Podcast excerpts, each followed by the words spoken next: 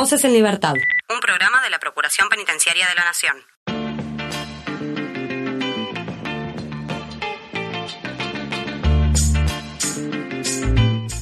Bueno, atención con la siguiente nota. Vamos a hablar de algo que, si la memoria no me falla, nunca hemos hablado hasta ahora eh, en la historia de Voces en Libertad. Y tenemos que hablar de la comunidad argentina de mujeres con HIV.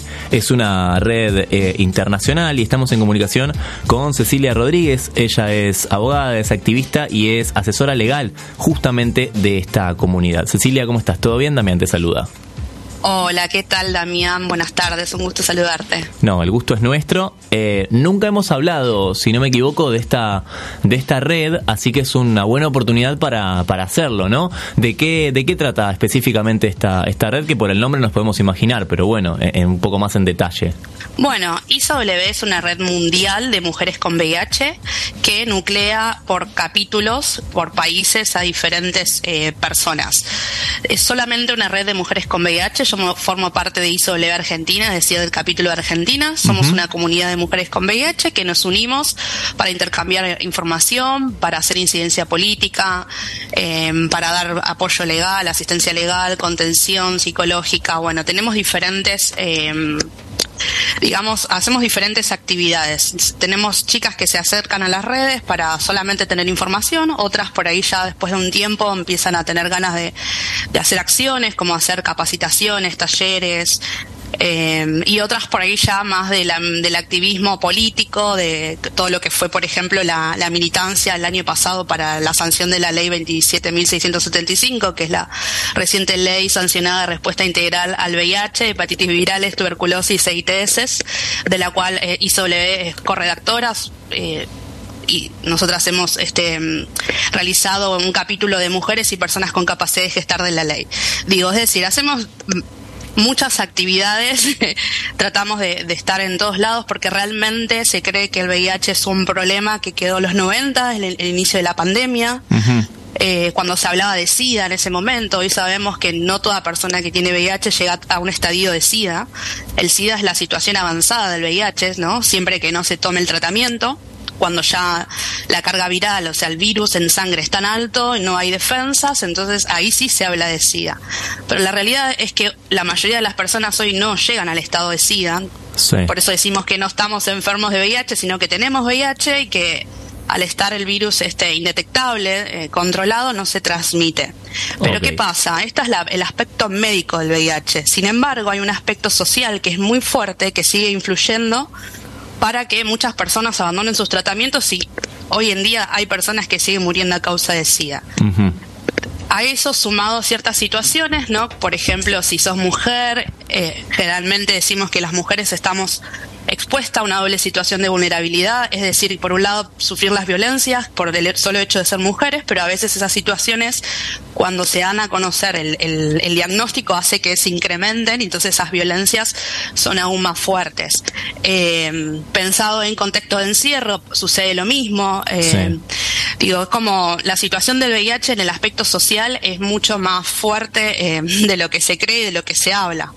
Por eso tenemos esta ley Em, que, justamente lo que hizo fue como cambiar este paradigma de, ver al VIH como algo solo biomédico, que solo necesitaba una medicación, sino empezar a ver toda una cuestión integral que se requiere, bueno, un acompañamiento psicológico, social y que, bueno, eh, hoy estamos difundiendo que falta todavía este alcanzar a, bueno, a, a muchos sectores, ¿no? Las instituciones, por ejemplo, son muchas instituciones son espacios donde mayormente se dan situaciones de de mm, violencia y vulneración de derechos.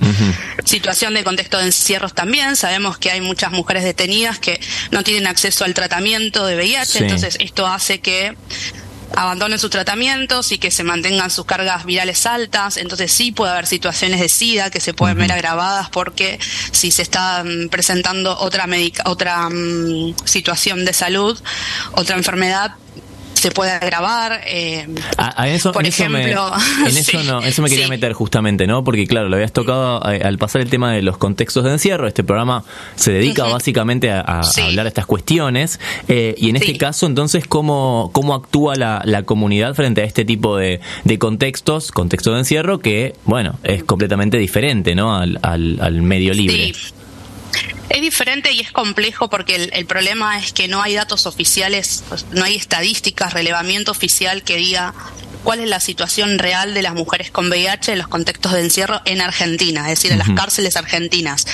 Eh, nosotras lo que proponemos siempre es eh, intervenir dando formación, asesoramiento, ¿no? en clave de, de educación más popular para, para tener más alcance y a la vez eh, lo ideal sería poder tener un relevamiento de, estas situaciones, pero sí sabemos extraoficialmente o por mismos compañeros que, que, eventualmente van eh, a hacer talleres, sabemos que hay un montón de problemas de faltantes de, de medicación o que a veces se le cambia la medicación, lo cual esto es un problema porque hay diferentes esquemas antirretrovirales que no pueden ser dejados porque sí. Cuando mm, una persona está tomando un esquema y se le cambia, ya el virus genera adherencia, eh, resistencia a ese esquema, entonces no puede volver al esquema. Es muy grave la situación de que se decida unilateralmente cambiar la medicación y esto sucede un montón. Y es sumamente necesario que por lo menos una vez al año se hagan los controles de las cargas virales y mm, y los CD4, que es el recuento de, de, las defensas, y sabemos que no se hace, menos en contexto de encierro. Digo, tenemos estos problemas en muchos lugares del país, más en contexto de encierro, como ustedes sabrán, ocurre con, con la situación de salud en general. Em, entonces es bastante delicada la situación. Bien, bien. ¿Y, y el accionar de ustedes cómo, cómo es frente a estos, frente a estos casos? Nosotras tenemos conocimiento de esta situación, por ejemplo, mm, eh, lo incluimos en, un capítulo, en un artículo específico de la ley que te cité hace un ratito. Sí. que habla justamente de garantizar el cumplimiento de derechos aún a las personas que se encuentran en situaciones especiales, por ejemplo, privadas de la libertad. Eh, parecería una, una obviedad, pero esto viene justamente de que de que se necesita aclarar porque no se cumple, no sucede, entonces hay un artículo que específicamente lo dice. Eh, y sobre todo también la cuestión de los testeos. Los testeos de VIH son eh, digamos, voluntario, ¿sí? Una persona no puede ser obligada a hacer un testeo de VIH. Sin embargo, sí eh, recomendamos realizar los testeos y ofrecerlos y, respetar este el consentimiento informado, respetar la confidencialidad. Bueno, ese es otro punto también que, si bien es un derecho que ya estaba estipulado en la ley anterior, eh, el de la confidencialidad, sabemos que en contexto de encierros no se respeta.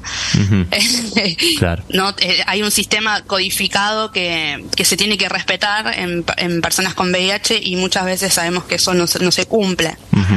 Entonces, digo, la, la situación del encierro hace que muchas violencias y vulneraciones de derechos que se dan cuando no estás, digamos, cuando las personas están en libertad, se incrementan también en contexto de encierro, ¿no? Es como que para mí pienso en contexto de encierro, pero también sé que en muchos lugares del país suceden un montón de cosas, digo, hay un montón de personas que se le cambian unilateralmente los tratamientos. Sí. Eh, y se violan, por ejemplo, la confidencialidad. Entonces, bueno, eh, también sucede en el país. Pero bueno, no tenemos estadísticas, eh, porque no hay, de, los tratamientos de VIH en, las cárceles argentinas. Claro, claro. No, lo sabemos. O sea, sabemos por, por, los activistas que, cuando nos reunimos, conversamos y cuando tenemos la posibilidad de hacer algún taller y, en los espacios eh, nos enteramos, pero si no, no oficialmente no hay. Hay por ahí algunos estudios, no sé, del 2017, eh, que ya eran alarmantes. Claro. Claro, claro, sí, sí, sí. Eh, Cecilia, ¿qué, mm, ¿qué, qué, sigue para, para el trabajo que están haciendo? ¿Cómo, cómo continúa? ¿Hay algo que tengan, que tengan en vista que, que, estén yendo para, para algún lado o para alguna línea de trabajo en específico? Sí, nosotras lo que queremos es eh, seguir haciendo formación y sensibilización del tema, sobre todo para difundir la nueva ley que tiene eh, muchos derechos nuevos, por ser una ley que tiene perspectiva de género, perspectiva de derechos humanos, que cambia totalmente el paradigma del, VIH, de la respuesta al VIH. Necesitamos que esto sea difundido. Entonces, sabemos que no hay información y necesitamos que esto se, difunda y a la vez, em, bueno, eh, en, esa difusión generar algún intercambio, algún relevamiento de información como para empezar a ya diseñar este acciones más, más concretas teniendo, digamos, eh, números, ¿no? Reales.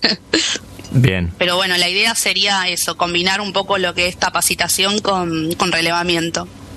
Bien, bien, perfecto, perfecto. Cecilia, eh, no sé si quieres dar las, las redes como para, por si alguien quiere contactarlos.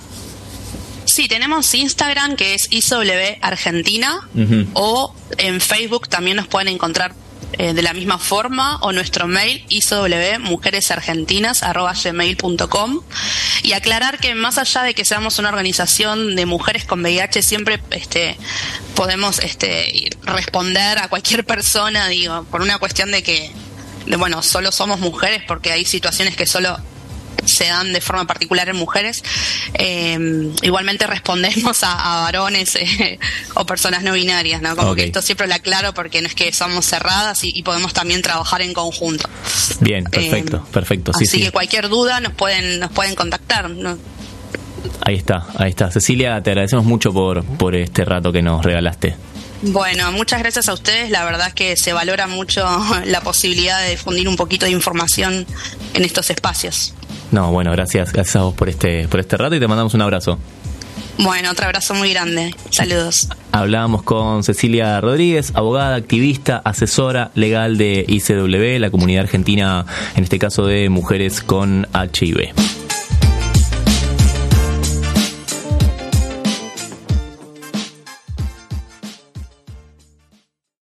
Denuncia SAL 0800 333 9736. Hace valer tus derechos.